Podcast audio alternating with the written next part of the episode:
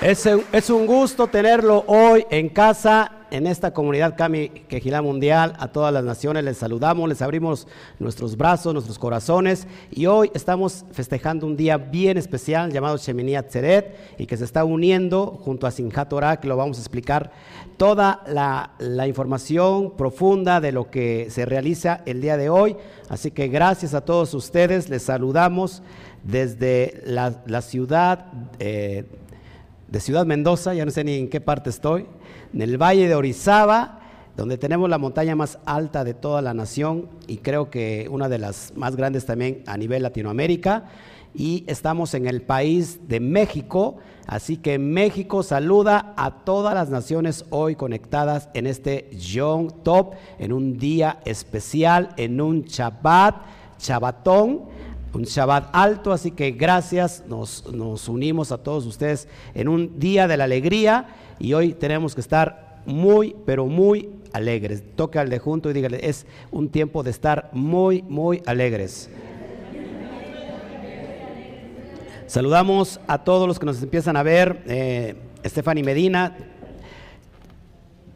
saludos a la distancia. María Rojo, Consuelo González, Luis Pérez, ¿Quién más? Rose de Estados Unidos, Nelly Telles, Colombia, Connie Montañez eh, y Yamel Pizzi de Aguas Calientes. Por este lado, saludo a Armando García, que nos están viendo. Si me pueden ayudar, por favor, a compartir, se lo voy a. ¿No se escucha? ¿Sí? Ah, me estaban diciendo, perdón. Ok, si nos ayudan a compartir, por favor. Gracias, Nelly Telles, gracias. Gracias. Neddy Cervantes, Shabbat Shalom y, Chabat, Chabatón también. Antonella, gracias desde Argentina. Un fuerte aplauso Argentina.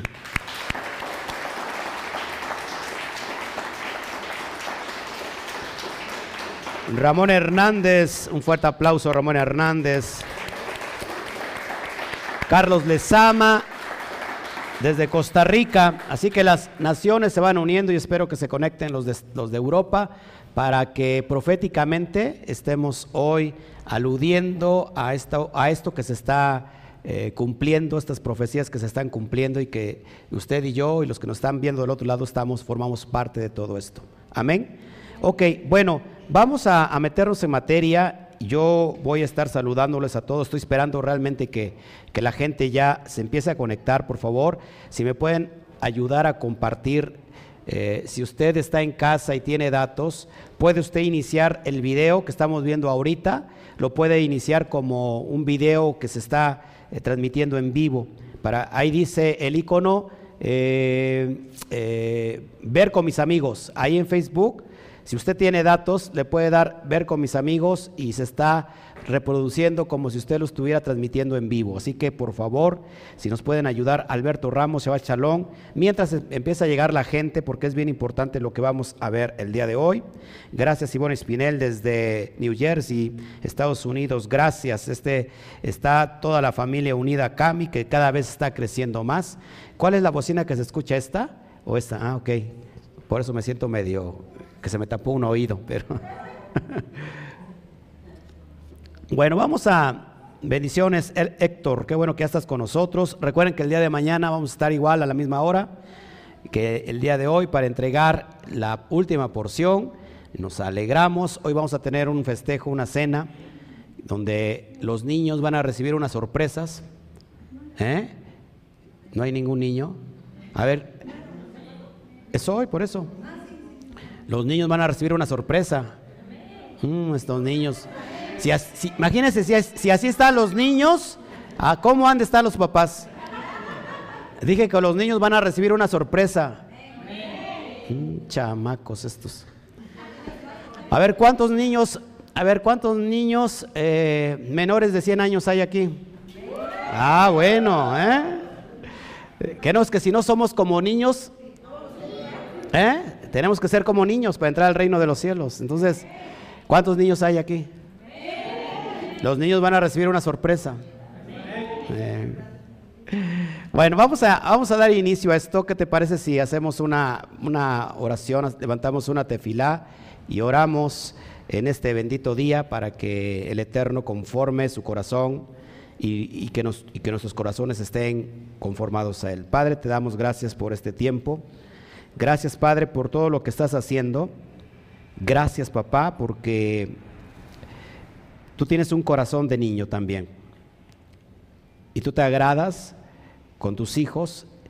Y este día, Padre, que nos vas a mostrar la importancia de estar a tu lado otro día más, donde nos estás hablando al Espíritu y nos estás diciendo, quédate conmigo, no te vayas. Así que te doy toda la gloria, papá, toda la honra, la alabanza por todo lo que tú estás haciendo, por lo que has hecho, pero por todo lo que harás. Gracias anticipadamente. Cerramos un año, un año de, los, de las Moadín y proféticamente y adelantadamente te damos toda rabá, porque sabemos que el año será grande, el año que viene estará colmado de bendiciones de Berajot y por eso adelantadamente te damos a ti toda la gloria por otro nuevo ciclo de Moadín que se acercan. Te damos a ti toda la honra, toda la alabanza. Bendito eres. Amén, amén y amén. Bueno, ok. Saludos, Adela Ceniceros, desde Corpus Christi, Texas. Ok, bueno, vamos a dar inicio a esto y espero que, saques tu Torah, ya todos tienen listo su Torah, ya está abierta su Torah y vamos, saques sus, sus libretas porque va a apuntar, no traigo nada hoy de, de, ¿cómo se llama?, de viñetas, pero es necesario que usted escucha y apunte. Yo voy a estar explicando lo más, lo más eh, posible que pueda usted recibir y que lo pueda usted, eh, se pueda impregnar de esto. Bueno, vamos a, para empezar, que vamos, a estudiar lo que es Shemini Atzeret. Está viendo en pantalla que hay dos festividades que se unen en este día en Israel, se unen las dos, y fuera de Israel, en la dispersión, se, festeja al otro día de Shemini Atzeret. O sea que hoy estamos estudiando Shemini Atzeret y Sinjat Torah. Vamos a ver lo que implica la festividad de Shemini Atzeret. Vamos a Levítico, capítulo 23, verso 35 al 36. Levítico, o Vallicra, capítulo 23, verso 35 y 36. Allá, allá, si quieren hay marcadores, no sé si todavía haya marcadores, usted puede tomar marcadores y puede usted eh, subrayar la, Biblia, la Torah, y puede poner ahí apuntes. Eh, porque es bien importante que nos, que nos aprendamos esto. ¿Por qué? Estará eh, bíblicamente comprendida la festividad de Shemini Atzeret. ¿Por qué lo estamos celebrando hoy? Vamos a escudriñar de acuerdo a la bendita Torah si esto que estamos haciendo hoy está instituido en la Torah. Luego, si está instituido en la Torah, ¿qué significa? Que entonces nosotros tenemos que guardarlo porque entonces se comprende como una obligación, una mitzvah. ¿Qué es una mitzvah? Un mandamiento, un precepto que hay que cumplirlo. Ya todo lo tienen ahí para que me sigan. El primer día será una ocasión sagrada ustedes no trabajarán en sus ocupaciones. Por siete días traerán ofrendas encendidas a Adonai. En el octavo día, en el octavo día, subrayen por favor, en el octavo día observarán una ocasión sagrada. Eso se lo pueden subrayar. Usted lo trae a lo mejor en otra versión, pero prácticamente lo mismo. En el octavo día observarán una ocasión sagrada y traerán una ofrenda encendida a Adonai. Es una reunión solemne, una micra cottage. Ustedes no trabajarán en sus ocupaciones, ¿ok? Entonces, estamos viendo que este primer texto nos está haciendo mención del octavo día. Ahí es Shemini Atzeret, es el octavo día y vamos a ver qué significa todo el contexto eh, de Shemini Atzeret, ¿ok? Las festividades de Sukkot, recuerdan, es seguida por Atzeret. Es decir, Atzeret es la finalización de los siete días. El día de ayer en el ocaso, ayer viernes en el ocaso, se habían cumplido los siete días. Hoy o desde el ocaso de ayer, eh, dimos la entrada a este día, que es el octavo. Es bien importante ver la importancia del número 8. ¿Por qué estamos estudiando los números? ¿Que eso no es de la cábala? Muchos se preguntarán, ¿que eso no es de la cábala, la numerología? No, no, realmente esto es de la Torah. La Torah, acuérdate que cada letra tiene un número. De hecho, el estudio de la Torah comprende eh, matemáticas sin ser un libro de matemáticas. Es un libro de ciencia, se estudia ciencia sin ser un libro de ciencia. Es un libro de qué? De, de medicina sin ser un libro de medicina. En la Torah encontramos, o los, nuestros niños encuentran todo lo que necesitan, ¿ok? Entonces, bien importante, la importancia del número 8, porque si no sabes la importancia del número 8, no vas a comprender nada de lo que cuando baje la Nueva Jerusalén. Y ahorita lo vamos a entender. Entonces, eh, eh, es un día en el que nuestra alegría se une con la esencia de la Torah para alcanzar su cumbre y es, y es casada inmediatamente con el cielo de nuestras vidas de todo el año. Por eso es bien importante hoy. ¿Qué significa Shemini Atzeret? Apúntelo, por favor. Voy a estar contestando a todos, por favor, después de, de este, creo que me salí aquí. Estamos bien en este. Sí, estamos bien. Estamos. Ok, es que no, no me sale aquí. Perdón, perdón, perdón. Ok, ahorita, me, ahorita checo esto. Ok, ¿qué significa Shemini Atzeret? Apúntalo por favor. Octavo día de asamblea. Shemini Atzeret significa octavo día de asamblea, pero también significa día de retención. Día de retención, de retener algo. O sea, Shemini Atzeret significa octavo día de asamblea y o día de retención. La expresión del hebreo atzar, ajin, ajin, la palabra, la letra, perdón, ajin, sadik y resh, la, la, palabra atzar, de ahí se, deriva atzeret. Vamos a ver su raíz de atzeret es atzar. ¿Y atzar qué significa? Encerrar, cercar, contener, mantener, gobernar, congregar, atajar, cerrar, detener, encerrar, impedir, meter, prevalecer, retener. Una vez más, lo digo rápido y si usted puede verlo en el, en el estudio ya no hay ningún problema. Una vez más, ¿qué significa tzar? La raíz de, la raíz de Atzeret, encerrar, cercar, contener, mantener, gobernar, congregar, atajar, cerrar, cesar, detener, impedir, meter, prevalecer. ¿Ok? Hoy, ¿qué estoy haciendo en este vaso, en este contenedor?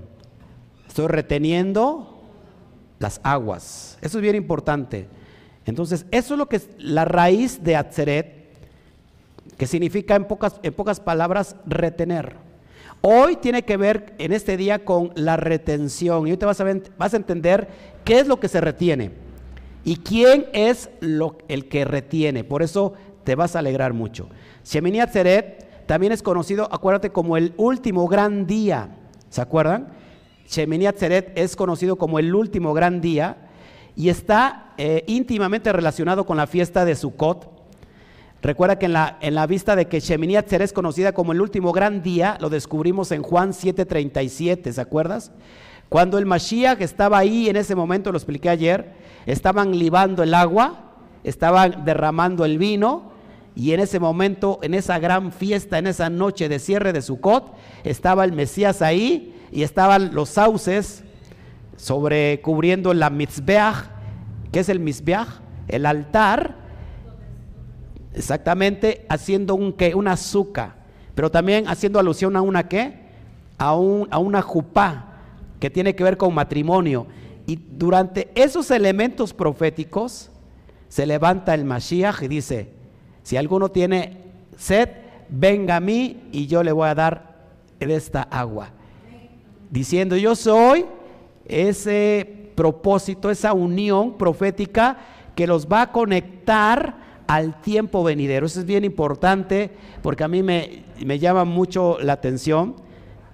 Y dice así, el último día, el día grande de la fiesta, Yeshua se puso de pie, alzó la voz diciendo, si alguno tiene sed, que venga a mí y beba. Y recuerda que también dijo, el que cree en mí, como dice la escritura de su interior, fluirán ríos de agua viva. Y dicen los judíos que no hay ninguna cita en el Tanaj, por eso es una mentira. Y está haciendo referencia a qué, al libro de quién, de qué profeta. Lo estudiamos ayer. El libro de Isaías, capítulo 12, cuando dice, sacaremos aguas de la fuente de nuestra salvación. Y es un canto que se canta, cantado, valga la redundancia, cantado en este día porque es un día de alegría que conecta, ojo, conecta el tiempo de la salvación. Estamos conectando un tiempo llamado séptimo, que ahorita lo vamos a ver, reinado milenial, con otro día clave, el día octavo, el día de la eternidad. Por eso es bien importante que tengamos que alegrarnos. Yo creo que si yo estuviera predicando con las momias de Guanajuato, ¿cómo se llama? Revivirían, empezarían a moverse, no sé, gloria al Eterno, que ya me está preparando para hablarle a esos, huesos secos que están en Efraín. ¿Ok? Entonces fíjate, presta atención, esto es bien importante. Nuestro Abacadosh, nuestro Abacadosh nos quiere con Él en este día. En especial, una comunión especial, un día más con Él. Como que Él quiere, eh, pretende prolongar su cot y no quiere separarse de nosotros. Eso es importante. Mira, se me enchina el cuero, pero se me enchina la piel. O se me encuera el chino, no sé cómo está el, pero es que imagínate el padre diciéndole a sus hijos, ¿saben qué? Yo quiero como que extender más el tiempo de su porque sabemos que su se termina y volvemos a iniciar hasta Aviv en sus Muadín, como diciendo, no quiero que se vayan. Aunque parezcan unas momias de Guanajuato, yo quiero estar con ustedes. No, yo quiero retenerlos como este vaso está reteniendo esta agua. Es impresionante, mis amados hermanos. Amén. Entonces, ese es el motivo fundamental de esta fiesta. Abba no quiere dejar que sus hijitos, ¿cuántos hijitos hay aquí? Sino que se aferra a nosotros como un Elohim celoso que no nos comparte con otro. Es decir, yo ya no los quiero compartir. Yo sé que esto, ¿cuántos saben que esto es una qué? Una un ensayo de lo que ha de venir y que nosotros estamos ensayando para el tiempo postrero, porque así va a ser, pero como que el Padre está diciendo, ¿saben que Yo me olvido de ya de todo eso, yo ya quiero que se queden conmigo ya desde ahorita. ¿Cuántos le firmaríamos la, petición? Amén. Ahora, entonces, vamos a conectar entonces esto que te estoy enseñando. ¿Cuántos se le está enchinando la piel? Eso es importante porque creo que hasta el más duro que esté aquí, se le tiene que enchinar la piel, por si no, no estaría aquí. ¿No? Si una burra, el Eterno la hizo hablar, ¿no? ¿Cuántos más a nosotros? Amén. Entonces, ¿qué implica proféticamente Shemini Atzeret? Vamos a ver la implicación profética de Shemini Atzeret. Fíjense, de Sukkot, que vimos que alude a qué? al reino milenial. Siempre que escuchemos reino milenial es la palabra atit labo. Atit labo que tiene que ver con el reinado milenial. Y cuando escuchamos la palabra reinado milenial, ¿con qué lo conecta usted? Inmediato, ¿con qué lo conecta? Reinado milenial, pum, ¿con qué lo conecta? Con Mashiach. Tiene que ver con el Mesías, ojo, pero Shemini Atzeret o el último gran día, que es el octavo día de la fiesta, tiene que ver aún con algo más preciado. ¿Puede haber otra cosa más preciada que el reinado milenial? ¿Puede haber otra cosa?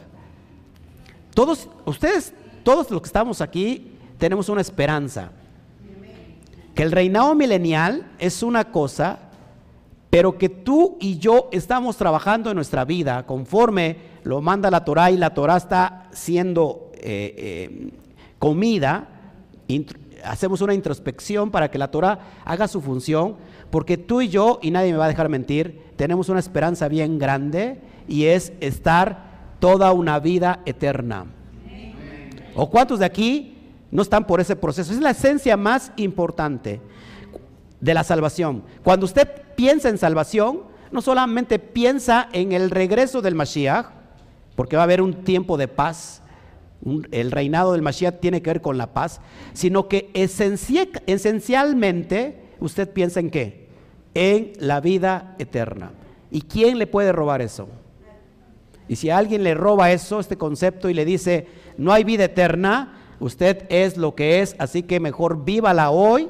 El presente se vive hoy porque mañana no hay nada.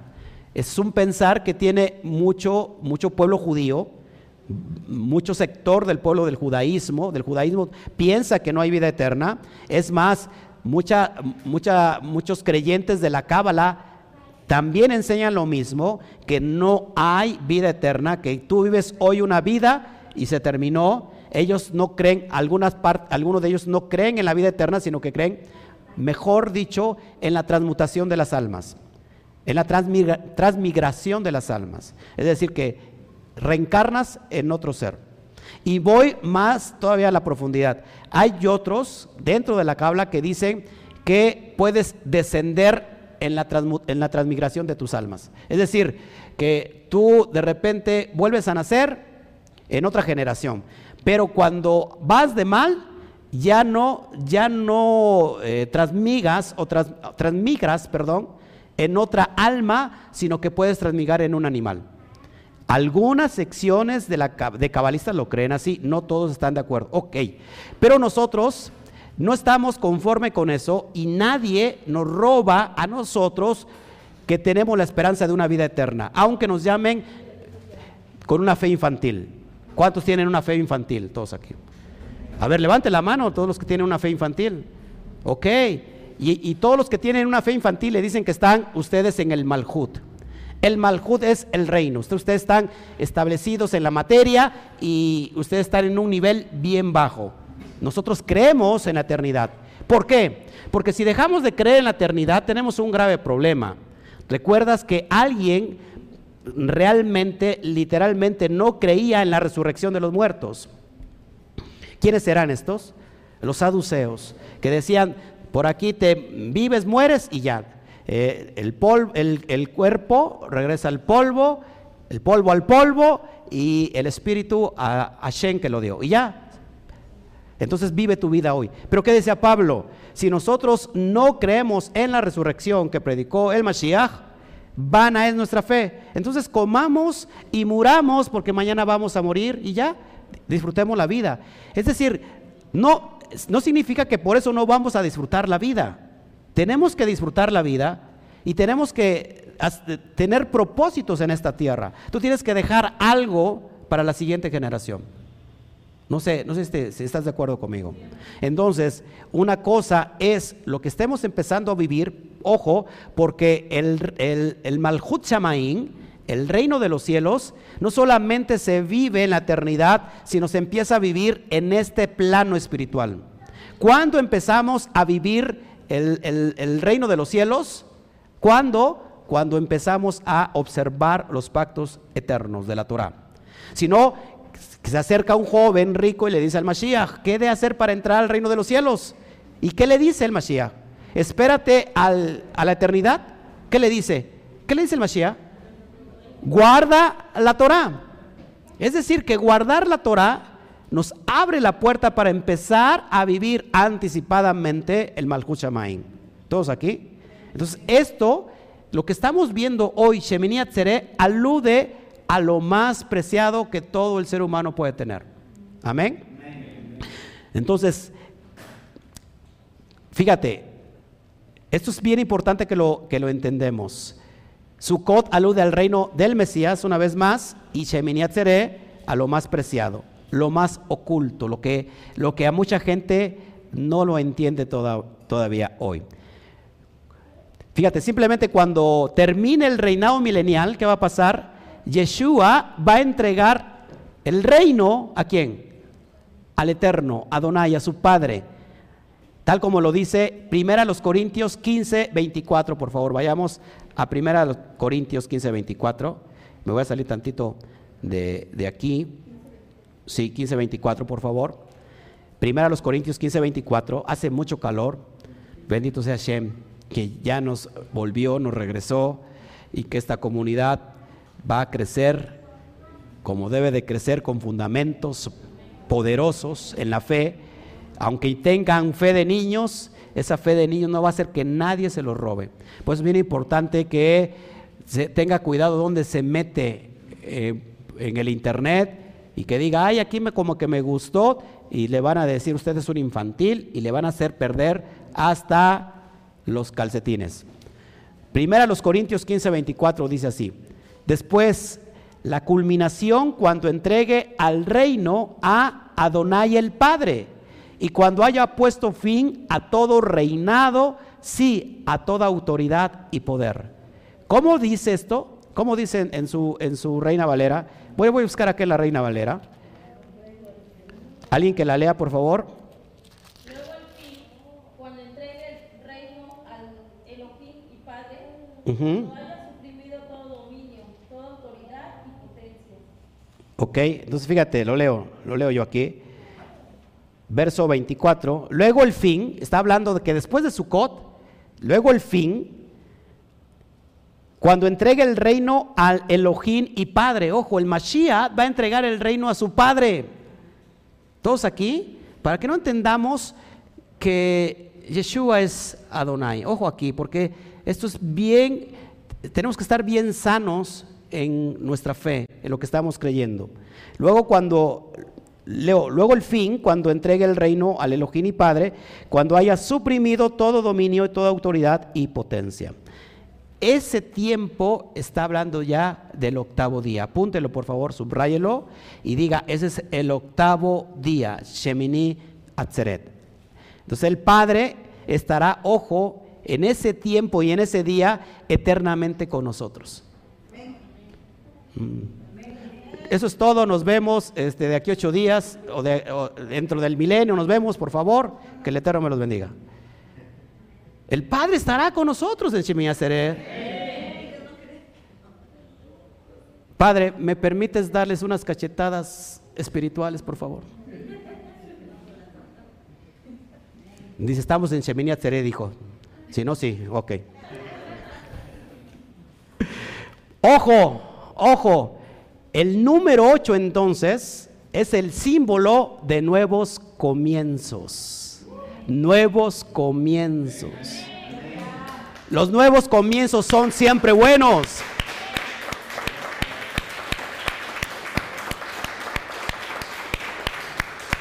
¿Quién no quiere decir en su vida, sabes qué? Durante este tiempo de cuarentena he aprendido muchas cosas, pero ¿saben qué? Yo quiero nuevos comienzos ya. Yo quiero tener una vida de nuevos comienzos. A lo mejor tuve una relación muy drástica, muy enferma, a lo mejor tuve muchos problemas y como que ya estoy hasta aquí y sería bueno unos nuevos comienzos. ¿Quién dice amén a todo eso? Nuevos comienzos. Es el tiempo, ojo, es el tiempo de los nuevos comienzos y representa los nuevos cielos y la nueva tierra que se menciona en Apocalipsis 21, 1 al 3. Vamos para allá. Shemini Atzeret tiene que ver con los nuevos cielos y la nueva tierra. Por ahí hay también una profecía en Isaías 66 que nos habla del final de los tiempos, que habla de los cielos nuevos y la tierra nueva. ¿Cómo inicia Génesis? ¿Cómo inicia el Bereshit? Él hizo los cielos y la tierra.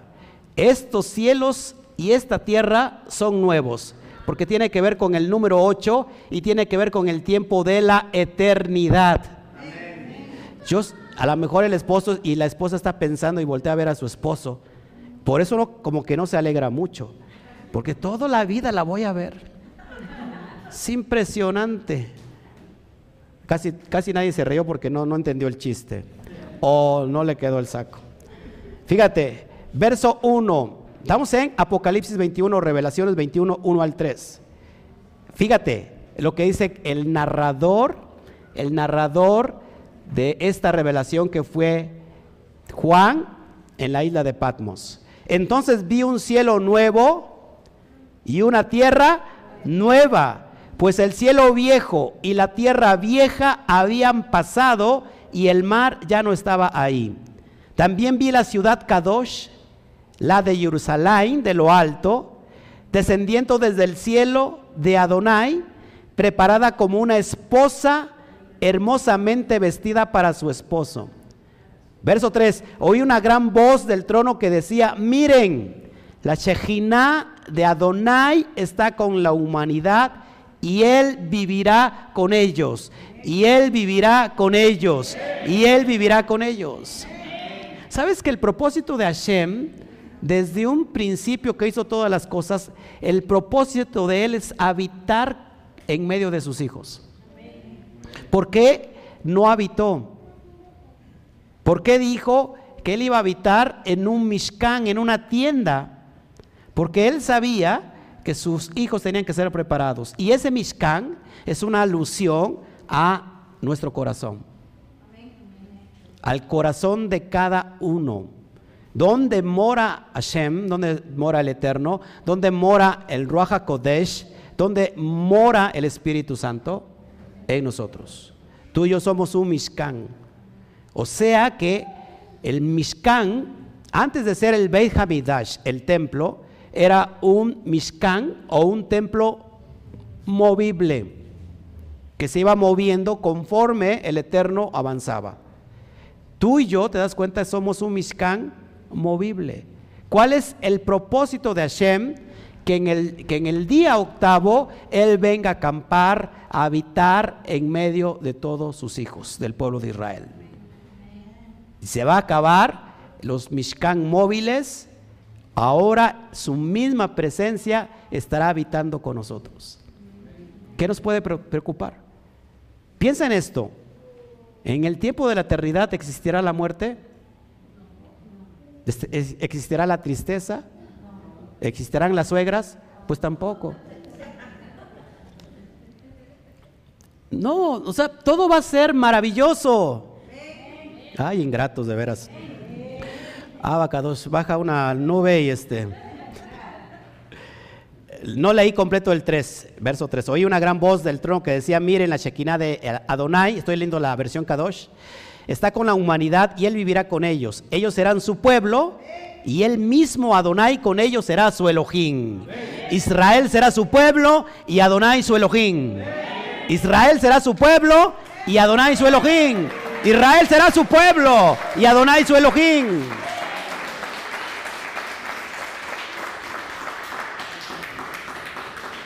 ¿Te das cuenta? 12 puertas para entrar a la Nueva Jerusalén. 12 puertas. ¿Por cuál vas a entrar? ¿Por qué 12 puertas? Pues porque las 12 tribus de Israel. 12 puertas. Impresionante. Ahora, 7 es el número del mundo natural. Apúntalo, por favor. 7 es un número que pertenece al mundo natural. Al mundo natural.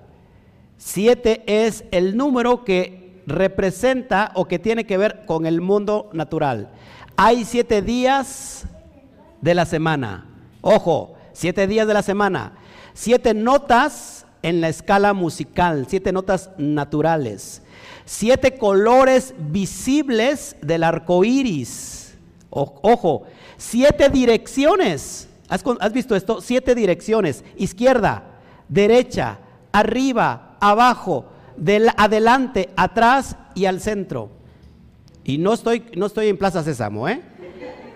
Adelante, arriba, atrás. Sí, son siete, izquierda, derecha, arriba, abajo, adelante, atrás y al centro. Siete direcciones. ¿Qué más? Siete quejilot, que habla en Apocalipsis. Siete espíritus, siete ruajim, que habla Apocalipsis mencionando a, la Torah. ¿Qué más?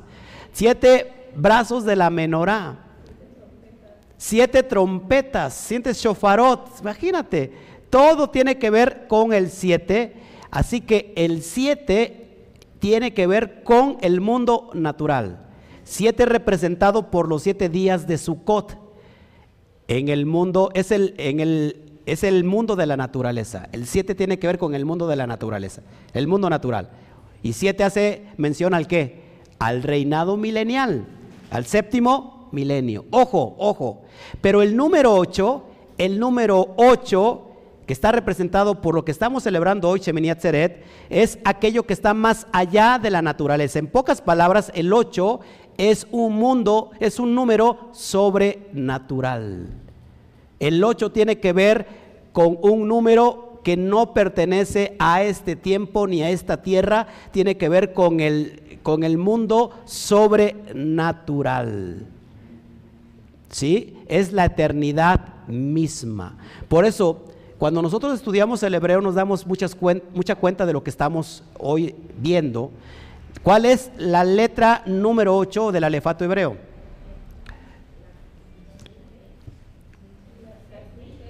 Het, la letra Het. La letra Het que parece una Hei, pero cerrada, ¿sí? No traigo, no traigo pantalla ahí.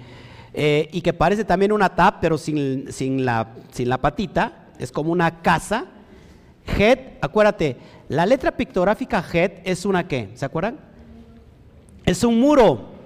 Y la letra Het es para separar, para separar, para separar, para contener, para separar. Separar lo, lo, lo malo de lo kadosh. Separar la luz de las tinieblas separar a su pueblo para un tiempo de nuevos comienzos. Por eso que el 8 es un, es un número sobrenatural y te está diciendo la misma letra Het que el Eterno nos está separando para el tiempo de la eternidad. Hasta siquiera alguien dijo aleluya. Bueno, me voy a predicar a, China con los chinitos. Entonces, Shemini Atzeret, o el último gran día, es el día solemne, ojo, que figura lo por venir. Que figura lo por venir. En hebreo, en hebreo, es un tiempo que, que se está celebrando, por ejemplo, hoy. Estamos en el proceso de lo que está por venir. Olam Baet. Olam Baet, el tiempo por venir. Olam Baet. Pero ¿qué diferencia hay entre Olam Abba? Olam Abba es el tiempo de la eternidad. Ojo, en la, en la perspectiva judía, solamente el que permanece fuera del, del tiempo cronos es el Ein Sof el infinito, que los, en la Cábala se le menciona como el omnipotente, el todopoderoso. El todopoderoso habita en dónde? En un tiempo cronos, él habita en un tiempo eterno. Por eso que el Olam Abba hace referencia al tiempo infinito. Dibuja un ocho. Ahora, ¿qué parece tu esposa? Un 8, no sé por qué volteé a ver a Chio y el 8 se volteó a ver a mí. Un 8 tiene fin, es infinito. De hecho, el símbolo para el infinito en realidad es un 8 como, como horizontal, porque no tiene fin. Entonces, amados hermanos, el 8 está anunciando lo por venir. El Olán, el Olán, ¿se acuerdan? No, el Olán Baet para entrar al Olam Abba, el tiempo de la eternidad. representa el tiempo exacto donde cuando todos los salvos de Israel y de las naciones ya no van a vivir en habitaciones temporales. Nosotros tenemos una habitación temporal. Y mucha gente se mata por una habitación temporal, sino que finalmente seremos herederos, ojo, de una morada eterna de una morada eterna. ¿De qué color es la casa que, eterna que vamos a tener? Y vamos a habitar unidos a el eterno, al Adonai, a Yud Kei Bat Kei por toda la eternidad. ¿Qué te va a faltar?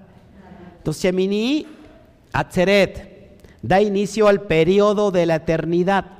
Por eso este tiempo y este día que estamos festejando, proféticamente está dando inicio al periodo de la eternidad.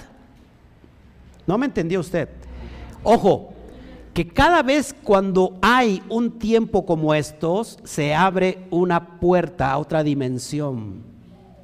Y estamos adquiriendo adelantadamente lo que es en esa puerta se abrió y estás atrayendo eso para tu vida. O sea que las mujeres, en lugar de envejecer de aquí al tiempo por venir, se van a, se van a volver más jóvenes. Y mucha gente piensa que esto solamente es de relajo, y esto es cierto. Saben, por ejemplo, los monjes budistas, los que se retiran al, al, Himalaya y todas esas montañas que hay, esos monjes pueden detener el tiempo para con su vida y no envejecen, aunque pasen 20 y 40 años, siguen siendo los mismos. ¿Cómo? ¿Cómo lo hacen? Por medio de que algo que ustedes no creen, que ahorita solo se lo dije y dice, ah, sí, nada más es, es lo que está diciendo. Pero esto es realidad, se abre un portal dimensional y, las, y los enfermos son sanados. ¿En la eternidad existe la enfermedad? Los enfermos son sanados. Los, se acaba, se acaba la, el, ¿cómo se llama? Nuestras, todos nuestros, nuestros órganos se regeneran. Por eso tenemos que estar alegres. Cuando usted entiende eso, solamente lo puede captar a través como si fuera un niño. Porque usted lo piensa. Y usted luego lo piensa y luego reacciona. O muchas veces reacciona y luego lo piensa. O se duda. Pero eso es una realidad. Hay, un hay, una, hay una puerta abierta que no la crea el hombre. A ver, estamos estudiando al creador de los cielos y de la tierra. Y que se está abriendo algo en el infinito para que podamos adquirir adelantadamente algo que por herencia nos va a, pertenecer. Por eso es que cuando se abre el puente empezamos a caminar ya dentro del Malhut Shamaim. Y puedes tú detener el tiempo a través de ti. Pasar a los límites de lo temporal a lo atemporal. Es impresionante. Póngase a pensarlo, o mejor dicho, no se lo piense y créalo. Métase a esa dimensión. Amén. Entonces, Shemini Atzere alude al reino eterno de Adonai, de Yud Kei, con todo lo que esto implica para cada uno de nosotros. Amén. Entonces, el Eterno concluye su obra de redimir a la raza humana precisamente en Shemini Atzeret todavía tendrán mil años la humanidad donde se les va a predicar el Evangelio. Y no sé por qué el hermano Poño como que está diciendo, pues yo me espero mejor a los mil años. No, ya, ¿para qué estoy? Me espero a los mil años, todavía tengo tiempo. No, no, porque, ojo, antes de eso son las bodas del Cordero. Hay dimensiones, hay niveles, y hasta en los tinacos hay niveles. Imagínate el reino de los, de los cielos. Y ya después me meto en esas cuestiones. No, no estoy hablando de eso. Entonces, de ahí en adelante, ojo, todos los salvos viven eh, una vida eterna, armoniosa, eh, dotados de cuerpos espirituales que ya no se pueden corromper. Imagínate, cuerpos espirituales. Ya no habrá de ahí en adelante más maldición, como lo dice Apocalipsis 22.3, porque no habrá más posibilidad de pecar. Ya no podremos pecar porque tendremos unos cuerpos que celestiales. En Shemini Atzeret celebramos que llega el gran día de que todos los seres humanos seremos, seremos obedientes e incorruptibles. Mire, que el pecado ha traído la muerte ¿Sabes que usted y yo no podríamos envejecer? El envejecer es una manifestación de que entró la muerte. porque tu cuerpo empieza a envejecer. Todos tus órganos envejecen hasta llegar a un punto de qué? De la muerte. Pero en realidad no estábamos diseñados para eso. ¿Por qué sufrimos con una enfermedad? Porque no estábamos diseñados para eso. El Eterno creó a su creación eterna, pero por la desobediencia entró esta muerte. Amén. Entonces ya no habrá pecado. La culminación será abundancia, paz, plenitud y eternidad. A ver, una vez más para que me lo crea. ¿Cuál va a ser la culminación? En Sheminiat seré abundancia, paz, plenitud y eternidad. Amén. Ese es el último gran día y que gloria al Eterno que estamos hoy todos aquí. ¿Qué quiere de nosotros o qué quiere para nosotros en este día el Todopoderoso? Comparado al Eterno, la vida del hombre es como la niebla de la mañana, dice la Torah, y como el rocío de la madrugada que pasa y se desvanece. Así es la vida del ser humano. Y aún así, ojo, Él nos anhela y necesita. Por eso nos quiere atzar. Diga conmigo, nos quiere atzar. ¿Qué significa atzar? Nos quiere retener con Él en su presencia para hacernos uno con Él. Abacadosh tú en mí y yo en ti, para que seamos uno, un ejad, así para que todos ellos también sean uno. Esa es la referencia para ejad y no el movimiento cristiano que está en raíces hebreas llamada ejad. Amén. Shemini Seré está dedicado completamente a nuestro encuentro íntimo con el Eterno nuestro Padre. Chemini entonces hace referencia, ojo, una conexión al encuentro íntimo con nuestro Padre, sin mediación alguna, ya no va a haber mediación. Ya no, porque ¿quién? El que es mediador, ¿quién es? El Mashiach había entregado qué? El reino a su Padre. ¡Wow! Es impresionante. Entonces diga conmigo, Shemini Atzeret es pura conexión. Vamos a dar un poquito profundidad en la mística, en la cuestión de Shemini y por qué tiene que ver también el Shemini conecta con el Shabbat. Ojo, ojo, el Shabbat es una guía para la novia. Apúntelo por favor. El Shabbat es una guía para la novia ya que cada siete días ella es fiel al descenso en el tiempo señalado con el novio. Una vez más, hablando de la mística, el Shabbat es una guía para la novia. ¿Por qué? Porque cada siete días ella es fiel al descanso, había dicho el descenso, al descanso en el tiempo señalado con el novio. ¿Qué día dijo el padre, el novio, que tenía que descansar la novia el día séptimo. Ojo, sin Shabbat no hay cámara nupcial.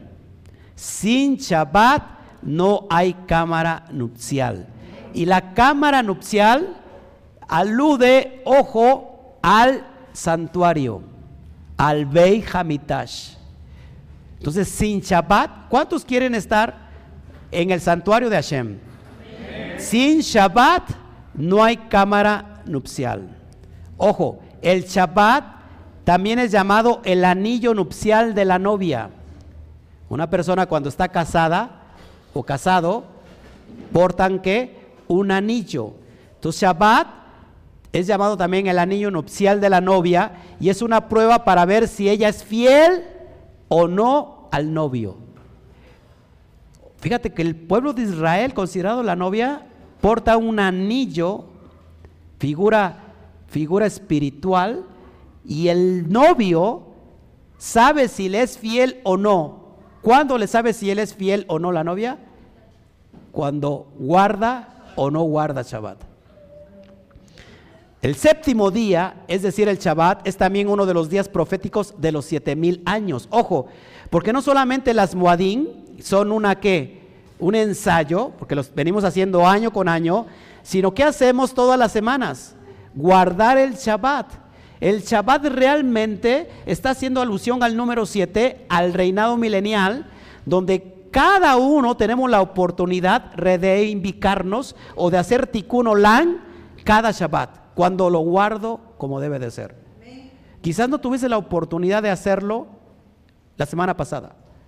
Quizás lo transgrediste por cualquier cosa, por ignorancia, por pecado de hatat, qué sé yo, pero, ojo, tienes la oportunidad de justificarte guardando el Shabbat que viene. Porque cada vez que guardamos Shabbat, no estamos agradando a los hombres, no lo estamos haciendo por una moda, estamos diciendo, Hashem, estoy siendo fiel a ti, estoy siendo fiel a tus pactos. Por eso es la importancia, ojo, de guardar el Shabbat. Entonces, el séptimo día tiene que ver con eso. ¿En qué me quedé? Ok, el séptimo día, es decir, el Shabbat, es también uno de los días proféticos de los siete mil años, ya lo había dicho, que acomoda a la novia para el día de su boda, a saber, el Yom Kippur final. ¿Cómo está siendo preparada la novia durante cada Shabbat? Porque Shabbat, cuando tú celebras Shabbat, estás aludiendo al, último día, al Yom Kippur, al séptimo, al séptimo día. Ya la novia está lista para escuchar el tiempo de que esté habitando completamente con Hashem. Amén. También representa el último día de fiesta de los siete días de las enramadas a Sukkot, lo acabo de decir. Sukkot, ojo, es la recepción de la boda. La recepción de la boda. Sukkot es la recepción de la boda en el aspecto del octavo día, de la eternidad. En Sheminiat Seret es como si el novio le preguntara a la novia. Fíjate, Sheminiat Seret es como si el novio, ¿quién es el novio? Hashem, le preguntara a la novia que le extiende un día extra con él después de que todos los invitados se hayan ido de casa. Como si el novio le está diciendo, ¿sabes qué? Otro día más contigo. ¿Cuántos duran las bodas? Siete días más uno. En Israel, las bodas hebreas. Mi boda duró 7 por 7. 49 días. Hágame usted el favor cómo terminé en los 49 días. Y todavía mi esposa decía un día más para que sea el 50. Bueno, para los incrédulos luego les voy a decir cómo. ¿Eh? ¿Todos aquí? Entonces, Chemini, ojo, Chemini es el día extra. Aquí no le encanta el extra. Chemini es el día extra, el octavo. Entonces el octavo una vez más representa que la eternidad. Más allá de los siete mil años de retorno al jardín del Edén. Wow. Wow y wow. Existen seis días para que la novia, ojo, haga todas sus labores. Por eso yo veo a las mujeres que son, híjole, ya llegó Shabbat y están ahí todavía. Es que está sucio y es que quién sabe. Ya, ya, ya, ya. Tienen seis días para que hagan sus labores. Seis días. Ojo, estamos hablando proféticamente. Y un día en que ella dedica por completo a estar con el novio, quien es el gozo de su vida. Por eso nosotros tenemos que tener seis días donde podemos hacer todo, todo lo que las actividades requieren, pero sabemos que en el ocaso ya es el tiempo para estar con el novio. No le dicen, espérame novio, ahorita salgo, ¿no? Déjame maquillarme, dame una... ¿Qué pasó? ¿Se acuerda cantar de los cantares? Que vino el novio, la llamó y ¿qué dijo la novia? Estoy ya vestida estoy en la cama, ¿cómo me voy a levantar otra vez? Y cuando ella reaccionó, se levanta. ¿Y qué estaba el amado? ¿Dónde estaba el amado? Ya no estaba. Y dice, lo, voy, lo busqué por las calles. ¿Dónde está mi amado, el que ama mi alma? Ya no está. Eso es una alusión a Shemini Atzeret. Que tú y yo tenemos que estar preparados ya en el día séptimo, porque ya estamos esperando al novio.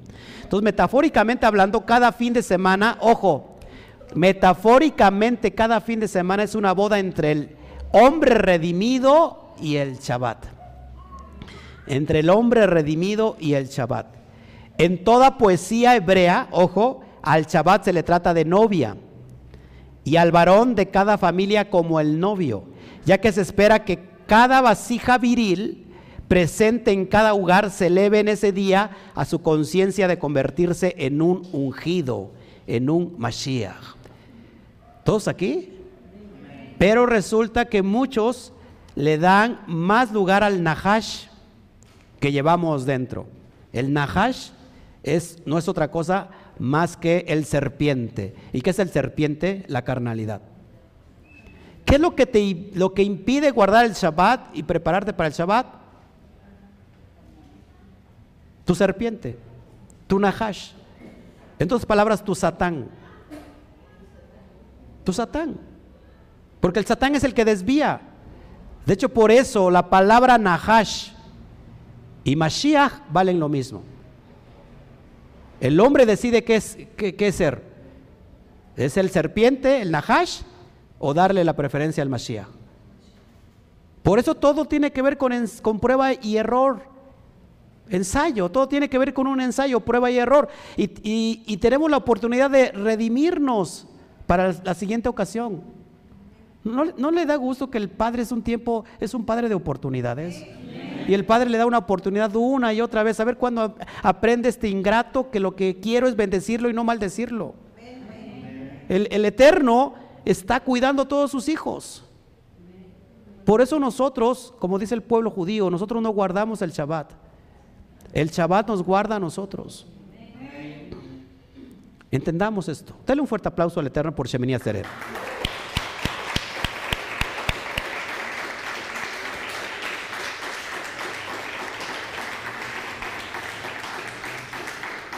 Saludamos al pastor Raúl Cajas de Argentina, que nos está viendo juntamente con su esposa desde eh, Córdoba, Argentina.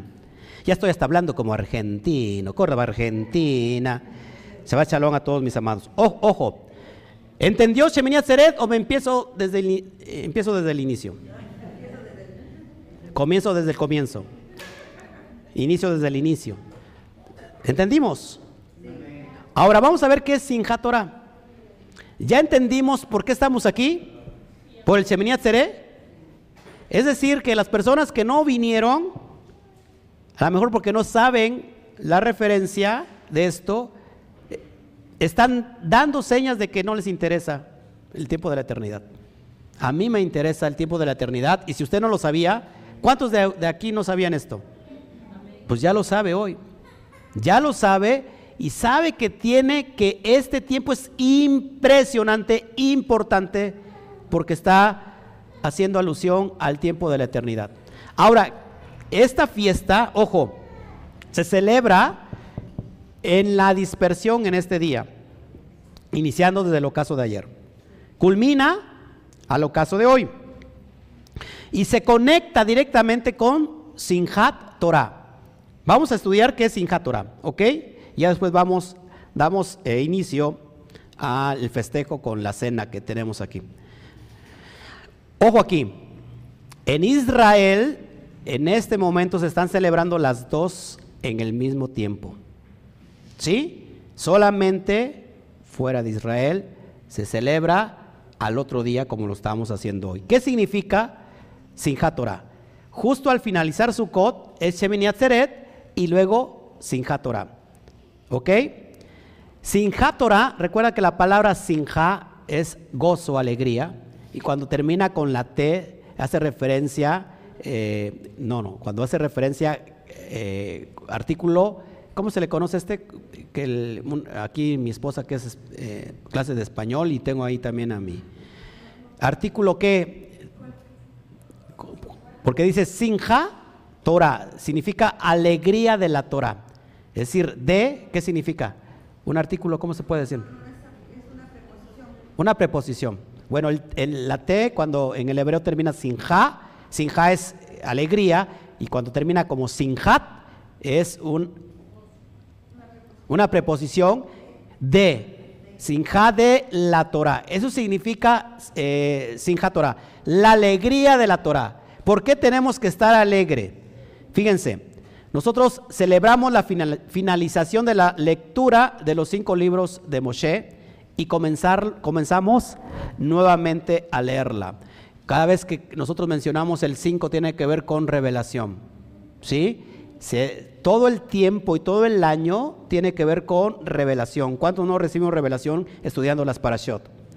Ahora da inicio a otro ciclo de revelación, porque nunca nos quedamos en el mismo nivel. Y si tú te estás quedando en el mismo nivel, tienes que preocuparte porque entonces no estás estudiando la Torah. Y estudiar la Torah es una misbah y que si tú no estudias la Torah, no estás metiendo luz a tu vida. ¿Ok? Vamos a, ver un poquito más de Sinjat Torah. Esta es una celebración muy alegre en que se sacan todos los rollos de la Torah que hay en cada sinagoga y se baila y cuenta en torno a siete vueltas. Las vueltas se llaman akafot, akafot, siete vueltas. Por lo tanto, en Torah Terminamos de leer la Torah con la muerte de Moshe, ojo, y la inminente entrada del pueblo de Israel a la tierra prometida. Todos los días tenemos un ensayo en nuestra vida, todos los días está, eh, está fluctuando la muerte y la vida. Tenemos un día que muere todos los días, al ocaso, e inmediatamente se levanta otro nuevo día. Así que, amados hermanos, eso tiene que ver con la eternidad. Nosotros quizás vayamos a morir. Algunos quizás dormiremos, como decía Pablo. Aquí les digo un misterio, que no todos los que estamos aquí dormiremos. Es decir, no todos los que estamos aquí vamos a morir, sino que en un abrir y cerrar de ojos, nuestros cuerpos serán que transformados. Lo que acabamos de explicar de Shemini Atzeret. Todos aquí. Entonces, todo lo, esto, este retrato lo vemos todos los días con la muerte del día y con el inicio de un nuevo día. Ese es un retrato que para que veas que nosotros somos, estamos conectados a la eternidad. Es decir, algunos murieron, pero solamente eso es pasajero. Vendrán a ser levantados nuevamente. ¿Ok? Entonces, ¿qué hacemos mañana o, al rato ya en el ocaso? Bueno, comenzamos inmediatamente con el libro de Bereshit el libro de la creación. Cada vez que tú escuches Bereshit, que tiene que ver con Génesis, hace alusión a qué? Al libro de la creación. Y es un gran honor recibir una aliá. ¿Qué es, qué es aliá en hebreo? Llamado a la lectura de la Torah. Por eso se hace una fiesta. Ojo, la persona que es llamada a leer la última porción, se le dice, se le llama en hebreo Hatán Torah. Hatán Torah que tiene y significa el novio de la Torah. Por eso mañana mismo yo tengo esa gran oportunidad de dar la última porción de la Torah y e, esa persona que lo lee se le llama el novio de la Torah. Gracias a Shen porque me has hecho, me has privilegiado llamarme el novio de la Torah. Hatán Torah, Hatán Torah. Y la persona que es llamada a recomenzar la lectura desde el inicio se le llama Hatam Bereshit, el novio del inicio. ¿Quién le gustaría ser portador de este beneficio para que nos lea el día de mañana, después de la última porción, unos, unos textos de Bereshit y que se le pueda decir que es el novio del inicio? ¿Quién le gustaría ser Hatán Bereshit? Yo mañana voy a ser Hatán Hatán Torah. O si alguien quiere ser Hatán Torah, pues le, ofrezco el sitio, nada más que no se me maree y después quiera abrir su Keila. ¿Eh? ¿Quién, quiere ser Hatán? Hatán Torah o, Hatán Bereshit. No, pero tiene que ser un hombre. Tiene que ser un hombre el que deja Hatán Bereshit. Sí, el que, tienen que escuchar. Alguien lee la última porción, se le conoce Hatán Torah, y el que inicia con los primeros textos se le conoce como Hatán Bereshit. ¿Quién lo, ¿Quién lo quiere hacer? Virtualmente, amados hermanos, si alguien lo quiere hacer, porque aquí nadie lo quiere hacer, si alguien lo quiere hacer, le damos el lugar lo conectamos mañana en, en ¿Leer? ¿Nadie quiere?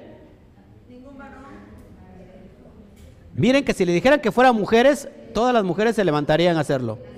Pero miren los varones. Voltea a ver a los varones para que les dé vergüenza, por favor, a los varones. ¿Eh? Ok. Bueno. Ya vamos a ir terminando. ¿eh? Solamente quiero que pongan mucha atención cómo se celebra este, esta, esta celebración sin Torah. Ojo, se hace un desfile llamado Akafot, es decir, donde se dan siete vueltas. En la víspera de Sinjá Torah y también en la mañana siguiente se realizan, previa a la lectura de algunos versículos, los Akafot. ¿Qué es estos Akafot? El desfile de los adultos alrededor del estrado de la sinagoga portando los preciosos rollos de la Torah. ¿Se acuerdan que eso hacíamos sin saberlo cuando estábamos en la casita azul? Y no solamente dábamos de vuelta a la comunidad, sino daban de vuelta toda la manzana. Yo decía, que se vayan ellos, yo aquí desde canto. ¿no? Es impresionante. Se dan siete vueltas, es decir, siete acafot, antes de comenzar la lectura pública. También los visitantes son invitados a celebrar. Por eso si, mañana, quiere traer invitados, hágalo. El Hassan encabeza el desfile, entonando... ¿Qué es Hassan? El Hassan es un cantaor, es un salmista. El Hassan encabeza el desfile entonando poemas litúrgicos de dulces melodías. Hasta los niños toman parte, muchos de ellos con banderines de colores que llevan incrustadas manzanas con velas ardiendo. Luego hacemos los siete acafot, es decir, los siete vueltas o círculos, en los que se portan los rollos de la Torah que hay en la sinagoga o en la Keilah y se canta y baila alrededor de todos estos. Amén. Bueno, ya lo dije antes de cada acafá, es decir, de cada vuelta, se recitan las frases de alabanza al Eterno por habernos dado la Torah y sus enseñanzas. Se invitan a las diferentes personas a aportar los rollos de la Torah. En Sijá Torah se realizan en las, en las comunidades eh, con estas acafot y, y, por ejemplo la palabra acafá, acafá que ahí viene la palabra acafot, también significa préstamo. Es decir, que en ese momento Hashem nos presta su palabra. No es, por, no es, por, accidente que el mismo día en que culminamos con la lectura de la Torah sea aquel en que volvamos a emprender, a, emprender otra vez el estudio anual desde Bereshit. O sea que podríamos diagramarlo que, ¿qué? como en forma de círculo, que otra vez vuelve a comenzar continuamente. El fin de la Torah es el que justifica su origen los milagros que Elohim hizo eh, suceder a manos en manos de Moshe frente a los israelitas eh, tuvieron como objetivo despertar la conciencia de la existencia del Creador del mundo. Sin un objetivo, ojo, la vida no tendría ningún sentido, no sería ningún, nada significativa. Entonces, al finalizar el servicio religioso y los bailes se acostumbra a hacer lejaín, que a muchos les gusta hacer lejaín, a lo mejor no le gusta hacer jalel ni danzar, pero lejaín le gusta porque lejaín tiene que ver con el hacer el brindis de la celebración. ¿eh? Y ahorita lo vamos a hacer. Yo por eso traje mi vino, ahí lo traigo especial, y los que no trajeron vino, pues ni modos. Ya para ir terminando, ¿existe alguna relación entre Shemini Atzeret y Sinjat Torah? Que en realidad, ojo, en Israel son la misma fecha, en Shemini Atzeret rezamos por la lluvia, el agua, que es vital para la vida física del hombre, pero en Sinjat Torah celebramos el estudio de la Torah. ¿Y la Torah con qué tiene que ver? Con agua, que es vital para la existencia espiritual de cada individuo. Tanto como es en lo natural, es en lo espiritual. El agua, usted y yo no podremos sobrevivir sin agua. Sin agua no hay lajem o lejem. ¿Qué es lejem? Voltea a ver a Bethlehem, casa de pan. Lejen es pan, ojo, sin majin no hay lejen. Y si no hay lejen, no hay vida. Así como el hombre necesita la lluvia, literal, también el hombre necesita la lluvia de la Torah, el agua de la Torah. Porque sin la Torah el hombre no vive, no tiene propósito, no sabe ni a dónde va ni de dónde viene. Y por eso mucha gente termina suicidándose, porque no sabe ni dónde está. Amén. Ok. Entonces, Shemini Seret El Eterno pide estar cerca de nosotros y en Sijatorá sentimos esa cercanía mediante aquello que crea el vínculo único con Elohim y su pueblo, que es el estudio y el esmero de entender la Torah. ¿Ok? Ahora, antes de, irnos,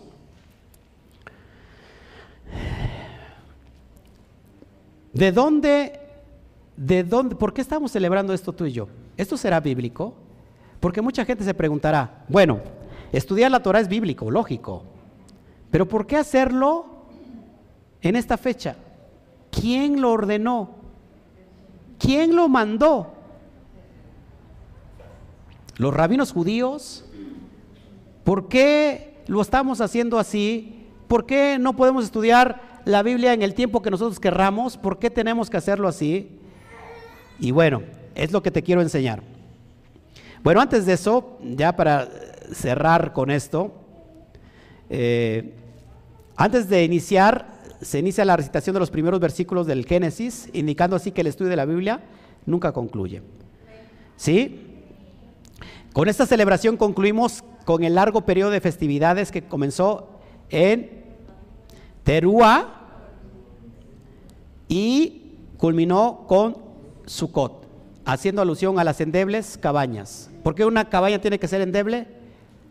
Porque ¿de quién dependemos en una cabaña que es endeble? Del Eterno. Y ahí descubrimos cuán frágiles somos. ¿Sí? Sinjat Torah se constituyó en una verdadera fiesta popular que reúne a mujeres y niños en el sentido, eh, en ese sentido se puede diferenciar de la fiesta de Shavuot, que solamente es para los hombres. Pero sin duda las dos festividades, que es el tiempo de nuestra entrega, llamado en hebreo Esman Matan Torateinu, que significa el tiempo de nuestra Torah, con Esman Sinjateinu, que significa el tiempo de nuestra alegría, que hace referencia a Sukkot. Y cada una a su manera sirve para reafirmar el amor a la Torah y el reconocimiento de la profunda espiritualidad y de los fundamentos éticos que la sustentan. A los niños, ojo, en esta festividad se le dan regalos de dulce y fruta, porque se ha dicho que los mandamientos de Hashem son más dulces que la miel. Es, por eso vamos a repartir dulces a los niños y tones a los preguntones. Vamos a terminar con esto. ¿Por qué celebramos tú y yo sin Torah? Vamos a ver, vamos a Devarim, Deuteronomio 31, 10, 12, por favor. Y vamos a ver que esto ya está implícito en la Torah. Devarim o Deuteronomio 31, verso 10 al 12. Ponga mucha atención porque a lo mejor tú te has preguntado, ¿y bueno, por qué tengo que estar estudiando cada parashá cada semana? ¿Por qué no puedo estudiar de de seguido. Bueno, vamos a ver. ¿Ya lo tienes? Deuteronomio 31, verso 10 al 12. Verso 10. Y les mandó Moshe diciendo, al fin de cada siete años, es un año, cada siete años se conoce como qué? ¿Eh? ¿Cómo como año nuevo? ¿Eh? ¿Siete años se le conoce como? Shemitah. A fin de cada siete años, en el año de la remisión, en la fiesta de los Sukkot, de los tabernáculos, ojo, verso 11, cuando viniere todo Israel a presentarse delante de Adonai, su Elohim, en el lugar que él escogiere, leerás esta ley, esta Torah, delante de todo Israel a oídos de ellos. Harás congregar al pueblo, varones y mujeres, y niños y tus extranjeros que estuvieren en tus ciudades, para que oigan y aprendan y teman a Donai vuestro Elohim y cuiden de cumplir todas las palabras de esta ley. Entonces, esta ley determina que cada siete años, durante la conmemoración de Sukkot, se habrá de leer la Torah ante todo Israel. ¿Ok? Moshe también estableció que no pasase más de tres días sin leer la Torah. Es decir, que nosotros estemos, tenemos que estar leyendo la Torah constantemente. Durante la existencia del segundo templo de Jerusalén ya era costumbre leer públicamente, ojo, la Torah en los Shabbatot y en las conmemoraciones. ¿Qué son los Shabbatot? En los Shabbat altos. Ya era costumbre leer la Torah públicamente. Cada Shabbat se leía un pequeño fragmento llamado Sidra o Sidra. Cada Shabbat se leía un pequeño fragmento llamado Sidra. En total había, ojo, 154 Sidrot. Lo que significaba que la lectura de la Torah, ojo, terminaba cada tres años. Antes, en el primer siglo, duraba el estudio de la Torah cada tres años con 154 sidrot. Hoy tenemos solamente 54 parashot y usted se le hace eterno. Entonces, a partir de la época talmúdica de Babilonia, recuerda que el pueblo de judío fue llevado a la, dispersión. Estamos hablando del 300 antes del Mashiach. Se, se reglamentó la lectura de la Torah tal como se maneja hoy. Duración, un año dividido en 54 ¿qué? parashot. En un año embolismal eh, son de 50 o 51, pero en un año común son de 54 porciones.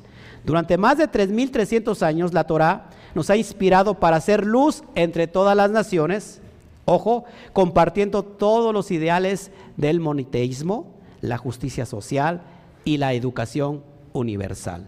Esto es lo que significa, amados hermanos, Sinjat Torah. Y que por eso tenemos que estar alegres. Dele un fuerte aplauso al Eterno.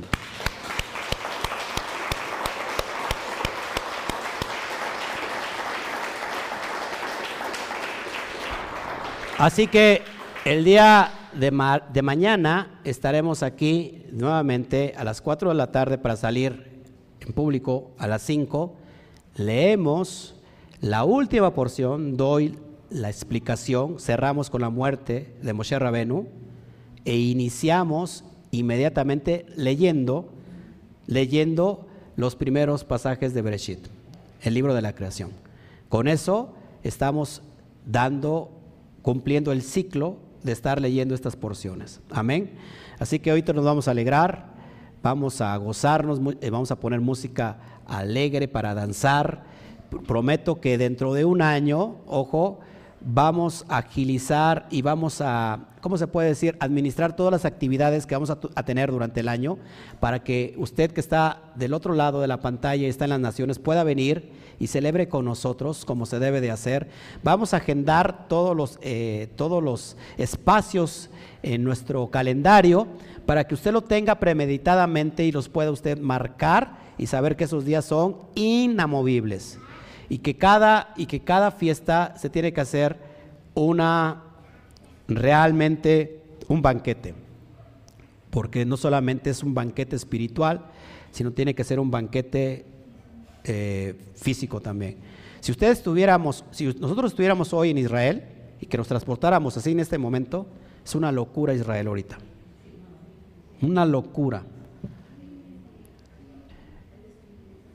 Y lógico, hay comunidades, hay comunidades que han llevado esta locura al extremo que terminan emborrachándose, que son lo que se debe de hacer, ¿no? Entonces nosotros tenemos que estar muy conscientes de lo que estamos haciendo, nos vamos a gozar, nos vamos a divertir, eh, prometemos tener los, los, los rollos de la Torah para que lo hagamos con mucho respeto y que y cuando tengamos la oportunidad de, danzar con la Torah, porque la Torah también dice los sabios que quiere danzar con nosotros. Es una unidad, es una unidad profética que cuando hacemos eso, estamos ah, eh, aludiendo a la unión del Padre con sus hijos. Amén. Preguntas hasta acá y ahora sí me voy a saludar. Si me puedes ayudar, por favor, con, el, con las preguntas. Saludamos, saludo a todos los que no estuvieron con nosotros. Gracias. Eh, Alejandra Marcalupo no la había saludado. Altagracia nos está viendo desde Alemania, imagínate, nos llevan ocho horas, nos está viendo hasta Alemania, Sabachalón, Alemania, amada hermana de que estás en Alemania, Luis Cabezas, Costa Rica, Yesenia, la hermana Yesenia llegó en la mañana, a las 11 de la mañana y estuvo acá y después fue a la casa, porque es que no vio el programa, ¿verdad? Y no se enteró. Bueno, Hay que ver, saludos, eh, Miriam Saldívar también estuvo con, con, la hermana. ¿Quién más? Este, por favor, si nos pueden ayudar. Gracias, Pati Páez, que nos ve también desde, desde Colombia. Cristobalina Díaz, qué bueno que no faltan. Verónica Rojas. Dicen que necesitamos una Keilah aquí en Utah, Estados Unidos. Aquí gobierna el mormonismo y los cristianismos no creen en la Torah. ¿Cuántos, cuántos creen que nos vamos para Utah para crear una Keilah allá? Bueno, vamos a enviar a un misionero. Me están pidiendo una Keilah en África y vamos a enviar a un misionero. A ver a quién enviamos allá a África. ¿Quién más? A ver, ayúdeme por favor.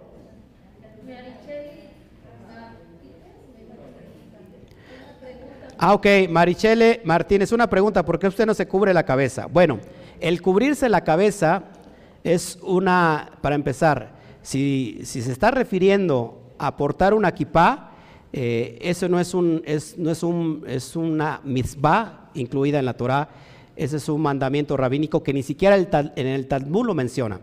Así que el propio judío sabe que no es una ley obligatoria, no es una Torah, no es un mandato de la Torah, sino es una forma de respeto a Hashem. No me cubro la cabeza porque también los, los del Islam se cubren la cabeza. ¿Quién más? Los católicos, los, los papas y todo eso, los cardenales se cubren la cabeza, lo mismo con un, con un gorrito. Mi cobertura, lógico, con mucho respeto, y cuando tengo la oportunidad de ponerme el talit, lo pongo. El talit es una referencia a un manto de oración y que eh, en sus cuatro puntas tiene los tzitziot. ¿Qué significan los tzitziot? Bueno, pues son, son los mandamientos, los 613 mandamientos de la Torah. Por eso, si no me ves con la cabeza cubierta, no significa que soy irreverente a la presencia de Hashem. Significa que no soy judío, que yo soy un, eh, israelita, quizás a lo mejor sí tengo sangre judía, pero quizás puedo tener sangre de otra tribu. Y, yo por eso no me cubro la cabeza, pero no significa que, por eso estoy fuera de orden. ¿Alguien más, por favor, si nos quiere ayudar? Carlos Lezama pregunta, cuando dijiste que quién leía, él puso que leyera Twain y yo le contesté que ya se fue, que no dijo. Ah, no, sí, ya se fue. Dice María de Alemania, también saludos a, Mari que nos está viendo de Alemania. Con este ciclo nuevo de la Torah, seamos más y más con la palabra del Eterno eh, a nuestro corazón y mente, obedeciendo para, eh, y para cada persona del mundo. Amén. Eh, saludos desde Reno, Nevada, Patricia Lopes. Dan un fuerte aplauso a Patricia que nos ve también.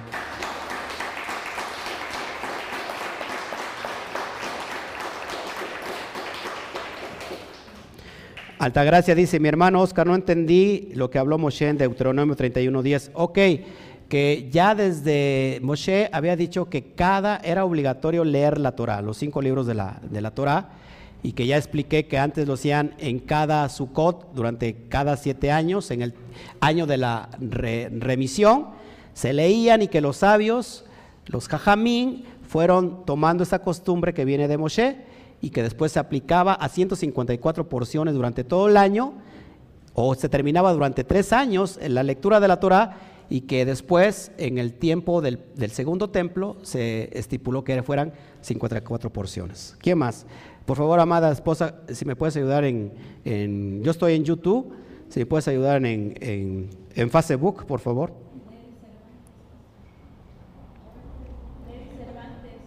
¿Qué pasó?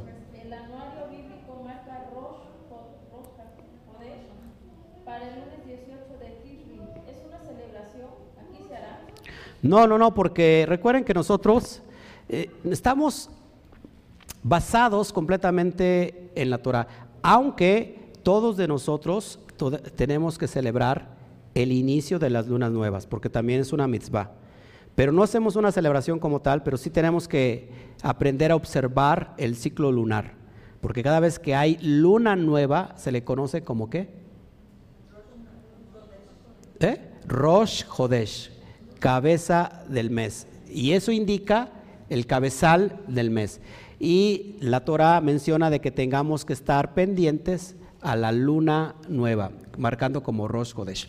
Pero cada, cada mes hay un Rosh Hodesh. Pero nosotros sí, eh, no, no tratamos de meter tradiciones rabínicas. No estamos yéndonos ni a derecha ni a izquierda, nos tratamos de mantener fieles a la Torah. Eh, hay, un, hay un pueblo judío llamado Caraíta que se establece mucho en el fundamento de la Torah, pero tampoco significa que están completamente apegados a la Torah. Hay cosas que tampoco yo no comparto con ellos, aunque la mayoría yo estoy compartiendo con el pueblo Caraíta. ¿Quién más? Por favor, ayúdeme.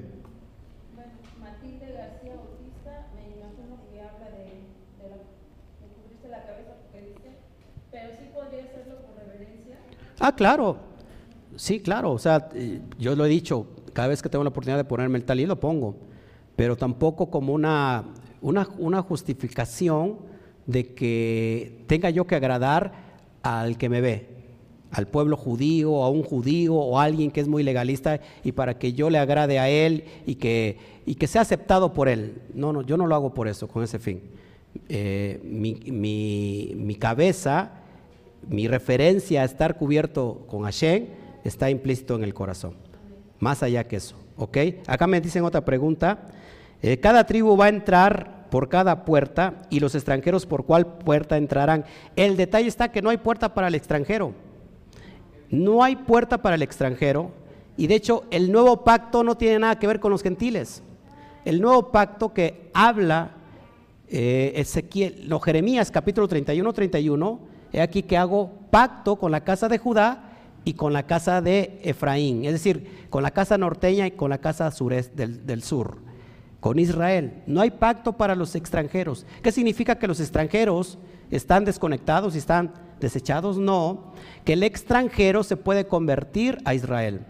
Por eso que no hay pacto con los gentiles, no hay pacto con ninguna denominación, sino solamente con Israel. ¿Cuál es la clave de todo esto?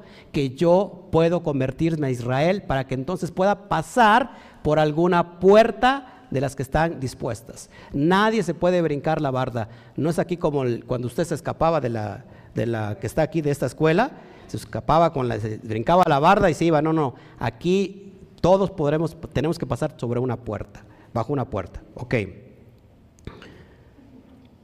Dice Stephanie Medina, mi sobrina de seis años, Amalia Medina, nos acompaña hoy desde Texas. Fíjense, los niños viendo una porción, viendo una, una enseñanza, gloria al Eterno. Sí, nosotros somos Israel. ¿Alguna, alguna este, pregunta por acá?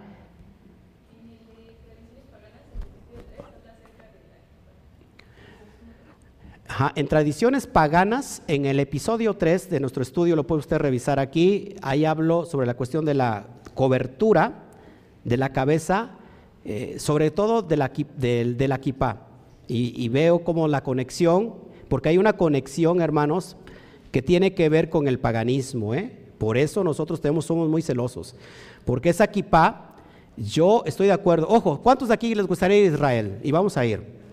Ahora, para entrar a una sinagoga o para entrar al cótel, al muro de los lamentos, no puede usted entrar sin cubrirse la cabeza. Y lo, tenemos que hacer porque es como sujetarnos. Ojo, pero no significa, eh, yo por eso explico en ese estudio detalladamente cómo es la conexión cuando eh, Judá estuvo mezclado en Babilonia y cómo trae ciertas cosas que son paganas. Ojo, que no todo lo judío es en realidad judío. Es decir, no todo lo que está expresado en el judaísmo significa que porque viene de los judíos significa que está establecido en la Torah. Ojo aquí, ¿eh? Hay muchas conexiones paganas. De hecho, tenemos, el, pueblo judío tiene un Talmud que se llama el Talmud babilónico, porque ese Talmud se escribe en Babilonia. Y hay muchas conexiones paganas que por, por eso nosotros tenemos mucho cuidado no estoy, no estoy en desacuerdo con ellos tampoco, pero no significa que yo me voy a someter a, eh, a, leyes de hombres, es lo que llamaba Pablo como obras de la ley. Ya no estamos bajo las obras de la ley. La Torah nos ha hecho libres, nos guardamos lo que es la Torah. Amén. Otra pregunta, por favor. Ah, le, está invitando hermana Luz, la hermana Rose, que se vayan a Israel. Pero mi hermana dice que se quiere ir a Costa Rica, ya no se quiere ir a Israel. Sí, vámonos todos a Israel, ¿qué les parece? Amén. Bueno, yo creo que ya no hay preguntas. Aquí hay preguntas antes de ya de festejar, poner el jalel y danzar y, y hacer la, el kiddush. Sí. Bueno, porque se acostumbra que en Israel se une en un solo día y en, las naciones al otro día. Hay un, hay, un, hay un detalle con la cuestión de la luna que yo le expliqué, porque este, en el tiempo del primer siglo no había lo que conocemos hoy como las redes sociales y estaban determinados por la luna. Entonces, si la luna ya tenía su primer, este, ¿cómo se llama? Cejilla o cómo se le conoce ya era el tiempo, por ejemplo, de celebrar el, teruá, porque por eso le conoce como el día de nadie, nadie sabe. Pero cuando el rabino decía, ya, o el rabino en cuestión, es decir, la sede se le conoce como el, el Sanedrín, el, el Cohen Gadol decía, ya es el día, entonces iban y avisaban, pero llegaban prácticamente al otro día. Entonces por eso eh, también tenemos en Teruá dos días. O sea, no se celebran eh, uno en Israel y, un día más eh, en, la, dispersión. Creo que es este, no, Yom Kippur, perdón, Yom Kippur. Por eso ahí es ahí la, controversia. Pero nosotros prácticamente lo estamos uniendo hoy. Y, y nunca nunca una parashá, ojo, nunca la última parashá se lee en Shabbat. ¿Cuándo estamos hoy? Estamos en Shabbat, estamos en Shabbat alto, nunca la última porción se lee en Shabbat, sino que se lee fuera de Shabbat. Es decir, que ahorita, en el ocaso, yo ya podría leer la parashá, porque ya terminó el ocaso. Y así damos inicio, en el ocaso nos conectamos nuevamente a el inicio, que es Bereshit. Ok, bueno. ¿Ya no hay ninguna pregunta? Bueno, pues esto ha sido todo, mis amados hermanos. Les amamos. Qué bueno que estuvo con nosotros. Llevamos transmitiendo. ¿Cuánto tiempo llevamos? Son las 7 de la noche. Empezamos. A las 5 llevamos como dos horas. Una hora 37. Bueno, tengo permiso para estar cinco horas. Sigamos, por favor. ¿De veras no hay ninguna pregunta aquí, amados hermanos? ¿No hay ninguna pregunta? ¿Entendió todos bien? ¿Sí? Ingratos. Como que los veo fuera de, fuera de, onda. Como que yo estoy en Sheminiat Sered y usted está en. ¿Usted está en, en Pesa o qué, qué pasa? No entiendo. ¿Todos bien, amados hermanos?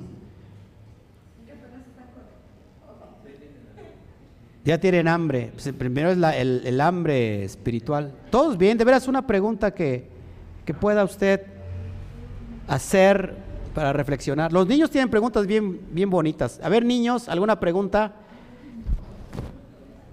Yo prefiero que me pregunten los grandes que los niños. ¿Eh? No, esa es una pregunta, no una afirmación. ¿Alguna pregunta, niños? Además te sacaron a ti la muela, no puedes comer nada, así que qué hambre ni qué nada. Niños, preguntas allá. ¿No? ¿Alguna pregunta de verdad? ¿En serio? ¿Todo bien? Mire que no le pregunto yo porque vamos a quedar muy mal ante todas las naciones. ¿Todo bien? ¿De veras? Bueno.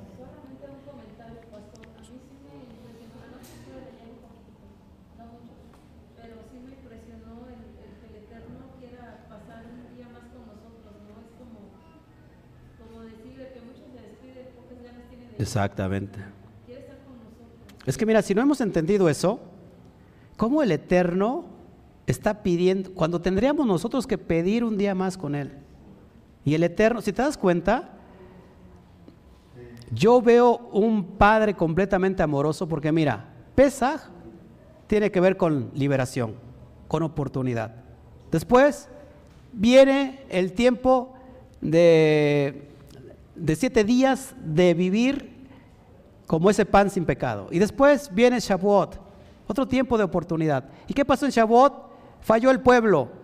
Bueno, otro tiempo de oportunidad, Yom Kippur, para que ahora no hagas lo que hiciste en, en Shavuot.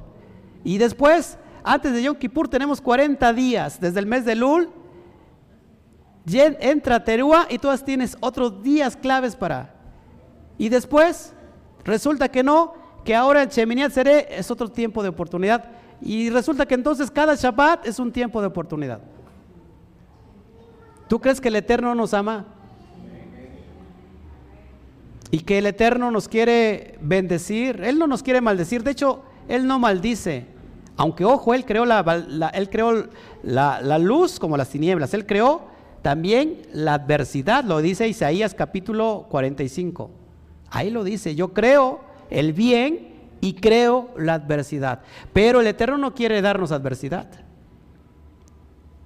Lo que pasa es que somos desobedientes. No sé si me explico. Y todavía nos dice, quédate un día más conmigo. No te vayas. Quiero alargar el día para que otro día más porque yo quiero estar con ustedes. ¿Por qué? Porque recuerda que en, el tiempo que estaba el templo eh, levantado, todos los, todos los que venían de las naciones tenían que regresar. Tenían que volver a sus ciudades de origen. Y el Eterno decía, aquí quiero tenerlos otro día más conmigo. Imagínate en, el tiempo del primer siglo, cuando eran millones de personas que, que llegaban a Jerusalén. Imagínate la fiesta. Sí te escucho, ¿eh?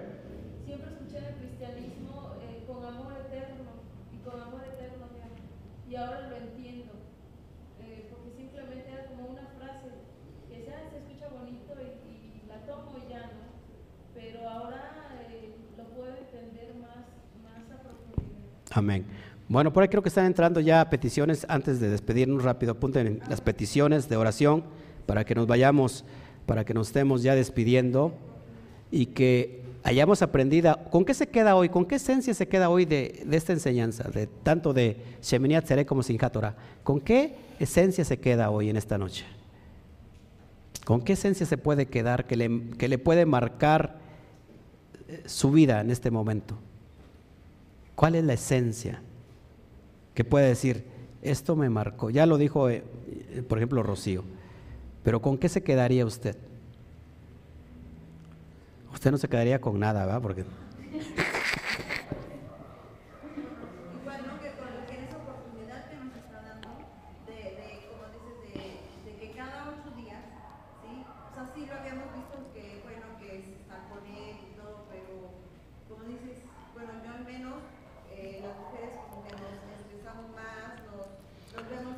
Sí, más presionadas. Más presionadas. Ya. Pero este, o afanadas. O afanadas. Entonces, con esto que acabas de, pues yo ya, como le dije, o sea, pero no, pues entonces ya no, porque a lo mejor no, sabíamos exactamente. Y bueno, a lo mejor por nuestra cultura, ¿no? Porque exactamente. La cultura de los judíos, pues es que es, es ya, ya lo están desde que nace.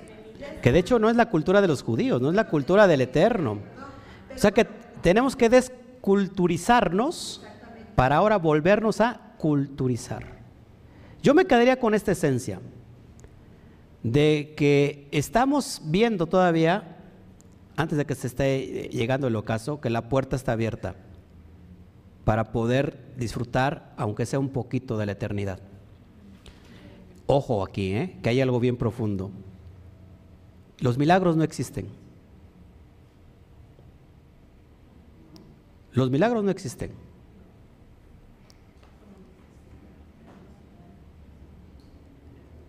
Nuestra mente es aquel que ha detectado un milagro porque nuestra mente se ha quedado con lo que está establecido y lo que vemos. Es decir, para Shen, un milagro no es un milagro. Eso pasa todo el tiempo. En el tiempo de la eternidad. O sea que, ojo, por eso te, voy a llevar esta esencia. Cuando la puerta y un portal dimensional está abierta, donde lo que divide la JET, tiempo temporal con el tiempo atemporal, cuando de repente entramos, salimos de la dimensión temporal y nos metemos al tiempo de la eternidad, suceden los milagros. Pero un milagro para el Eterno no es un milagro, porque Él es todopoderoso. O sea, para Él no puede haber un milagro, porque Él es todopoderoso. Nosotros lo detectamos como un milagro, porque se nos ha enseñado a vivir solamente en la materia. Pero cuando nosotros abrimos nuestra dimensión, por eso es que suceden los milagros. No es que no existan, sí los hay, pero no son milagros en sí. Para nosotros son milagros, pero para el Eterno es algo que ya que simplemente se coló el tiempo, un pequeño espacio del tiempo eterno al tiempo cronos. O de repente tu fe y tu neshama entró al tiempo de la eternidad y se trajo consigo un regalo. Que esta noche la mayor esencia es que tú obtengas un regalo de parte de Hashem y lo puedas traer de la eternidad, para que todas las enfermedades sean sanas, para que todos los problemas sean hoy solucionados, para que tu reloj que está llevándote a un decaimiento en la salud, en tu, en tu, en tu físico, se empiece a regresar y que suceda un milagro en nuestro tiempo, Cronos, y que venga el tiempo de Hashem. Amén. Páseme por favor entonces las, las, las tefilot, las oraciones, las peticiones que vamos a estar orando. Gracias a todos ustedes.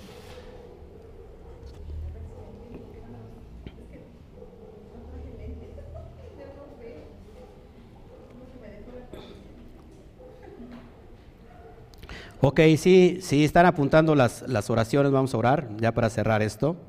Aprovechamos el tiempo de oportunidad, pásale. aprovechamos el tiempo de oportunidad. ¿Cuántos aquí tienen peticiones también? Aprovechemos. Aprovechemos el tiempo de oportunidad.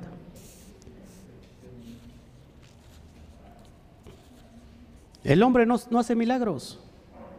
Quizás el hombre sirve de intermediario para conectarlos al mundo de la eternidad. Solamente es como un pequeño soplo, un pequeño viento que entra del tiempo de la, de la eternidad. En el griego, ¿se acuerdan cómo es?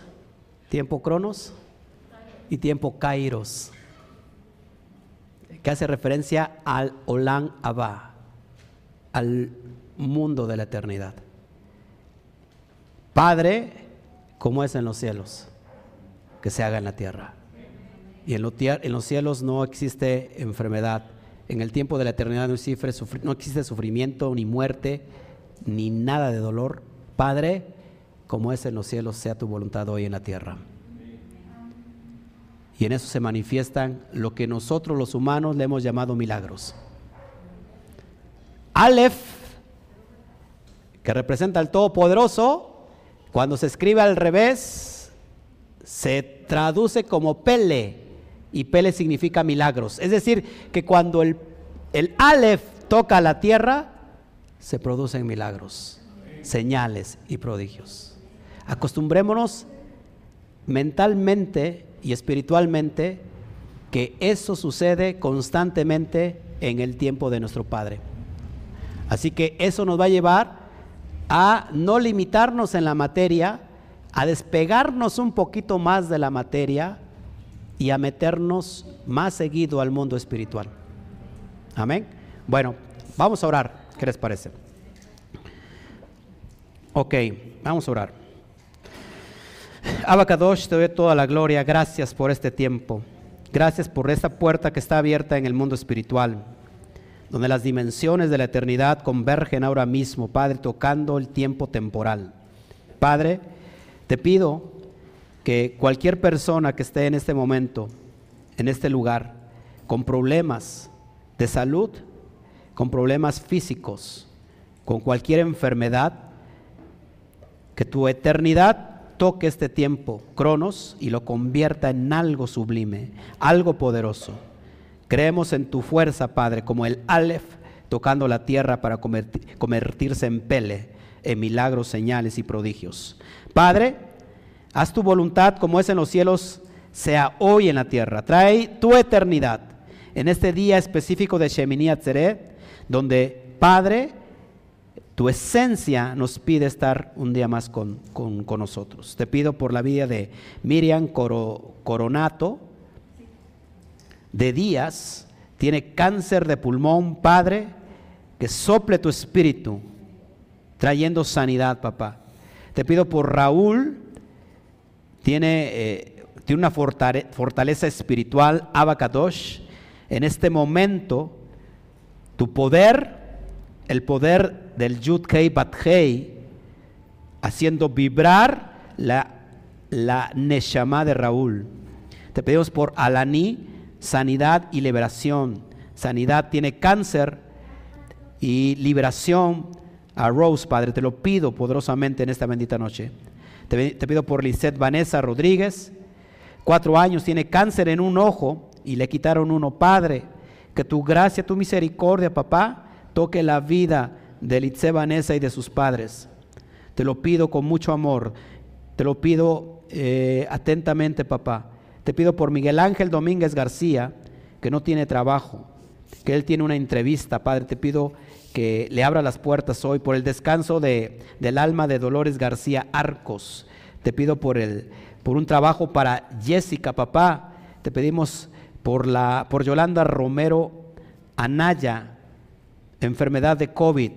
Te pido por la familia de Luis Cabezas y por los nuevos comienzos, papá. Te pedimos por cada y uno de los que estamos aquí, que todos de alguna manera tienen peticiones en su corazón y que tú lo sabes, que se ha derramado tu Ruaja Kodesh en esta noche, en este tiempo que se acerca ya, el ocaso, y que estamos todavía adquiriendo, papá, adquiriendo el tiempo el tiempo eterno al tiempo temporal. Que toda la gloria, que toda la honra de lo que sucede aquí en este tiempo y en este momento sean dadas a ti. El Akadosh Baruchu, el santo bendito es. Te doy a ti toda la gloria y nos alegramos, papá, de estar contigo y de estar con tu palabra, tu logo, tu Torah. Gracias, Abacadosh. Y recitamos todos el Esma Israel. Esma Israel. Adonai Eloheinu, Adonai Echad. Oye Israel, Adonai nuestro Elohim, Adonai es uno y único. Gracias por los méritos de Rabbi Yeshua HaMashiach. Amén, amén, amén. un fuerte aplauso.